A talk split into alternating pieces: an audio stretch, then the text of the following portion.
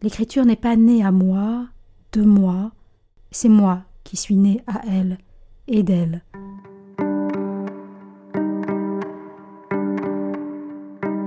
Parole d'écrivain, deuxième épisode, par Sarah Masson.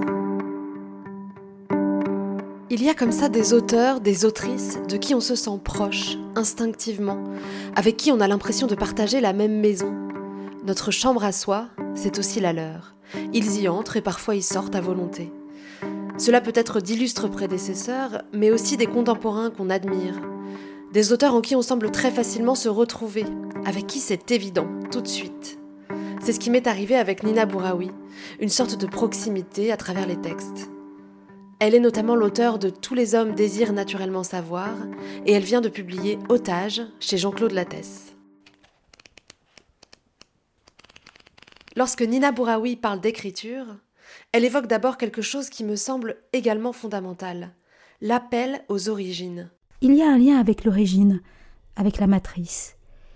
Elle est ma mère, une mère surtout.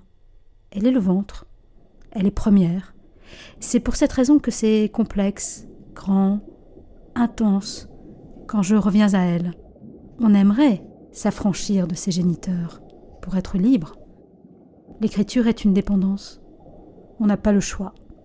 Ce n'est pas dire la vérité, c'est bien plus grand que cela. C'est bien plus important. C'est être vrai. C'est embrasser le diable et les anges. C'est cela écrire. C'est toujours se mesurer à plus grand que soi et accepter de recommencer toujours, comme si rien n'avait jamais été. Pour Nina Bouraoui, l'éternel recommencement, c'est donc le retour aux origines, mais surtout au lieu des origines, quelque part à Alger, sous la pluie diluvienne. Je n'ai pas choisi d'écrire, jamais. L'écriture est arrivée à Alger en 1975 ou 1976, je ne sais plus. C'était la saison des pluies. La pluie qui remue, ouvre la terre et la fait boue. On n'imagine pas les torrents en Algérie, ce que cela provoque dans la ville, dans les villages, mais aussi euh, dans l'imaginaire d'un enfant, d'une petite fille. C'était la fin du monde pour moi, ces pluies. Et c'était le début d'un autre monde. C'était le rêve, l'imaginaire. L'écriture est venue de la nature en folie, et de la peur que cette nature en désordre provoquée, par sa beauté, sa force, sa couleur, jaune, rouge, marron, je ne m'en suis jamais départie, jamais. Tous mes livres racontent cela, disent cela, l'impuissance et l'admiration, et comment l'être s'inscrit ou se soumet à la nature qui le contraint. J'avais huit ou neuf ans, j'étais seule dans cet appartement d'Alger, au sixième étage, sur les hauteurs de la ville, dans une résidence entourée par un parc et par une forêt d'eucalyptus.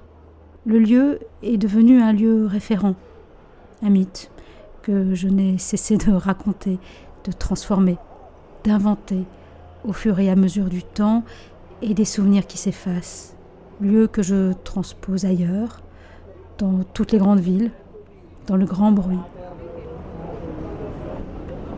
Ce lieu, les hauteurs d'Hydra à Alger, est devenu désormais Paris, centre et épicentre de l'écriture. Écrire sur les lieux, nos lieux, ceux qui ont fait de nous ce que l'on est. Nina Bouraoui est aussi une écrivaine de l'autre, des autres. Elle dessine ses personnages méthodiquement, et nous, on a l'impression de les connaître.